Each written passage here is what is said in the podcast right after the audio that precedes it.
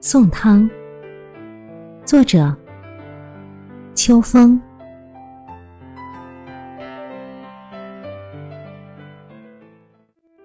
那是八三年的冬天，那年我读高二，那天是腊月二十四，通城人过小年，学校还没有放假，天气非常冷。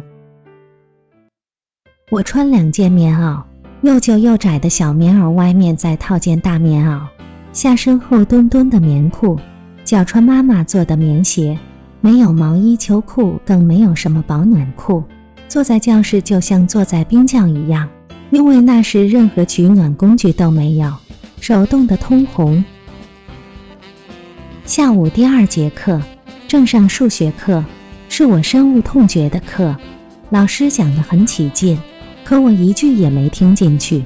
此时教室外下着鹅毛大雪。同学们，你望望我，我望望你。虽然冷极，但看着这千朵万朵的蝴蝶花飞着舞着，心底还是开心。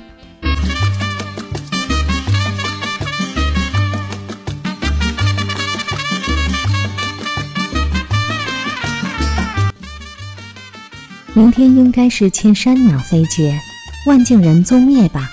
我遐想的出神入化了。戴小霞。出来一下，你爸来了。班主任李老师在门口喊我，我吃了一惊。这么冷下雪天，父亲怎么来了？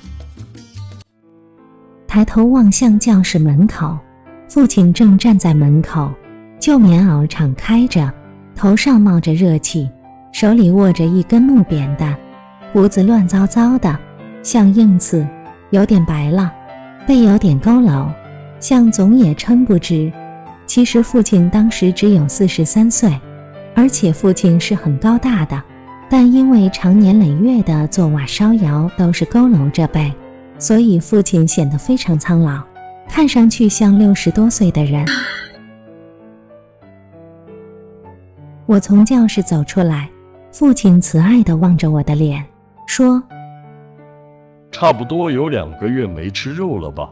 今天上午杀年猪了，送点新鲜肉汤给你喝。父亲笑了笑。这么冷的天，二十多里路，怕是不热了吧？我望着父亲瘦削的脸，小声说：“不会冷。”父亲带我走到操场北角的一棵光秃秃的柳树下，柳树边放着两个箩筐，箩筐落满了白雪。父亲担着旧衣服干嘛呢？我疑惑不解。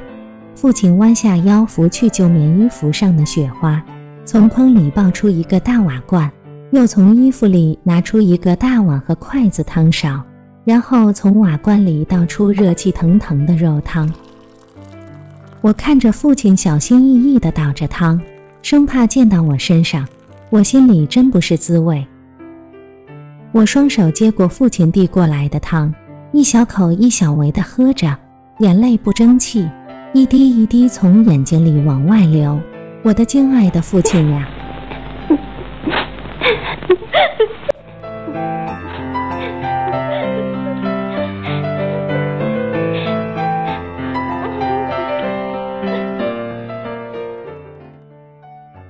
我一边喝一边抽泣，父亲只是说：“你哭啥呀？不好喝吗？”我点点头，又摇摇头。傻女仔，不晓得哭么事？我又没说你。父亲莫名其妙地说。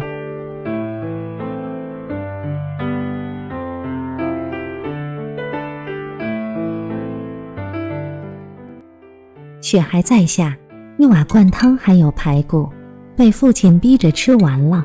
最后瓦罐里只剩下一小碗，我要父亲喝。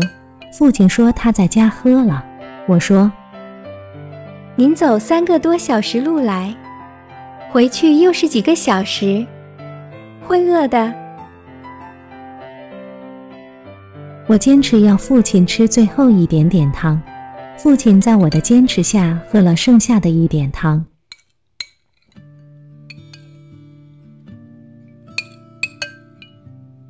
这个箩筐里的汤是送给你小舅舅的。小娇也在这所学校。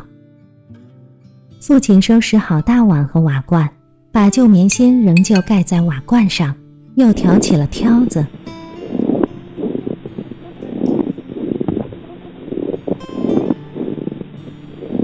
大雪纷飞。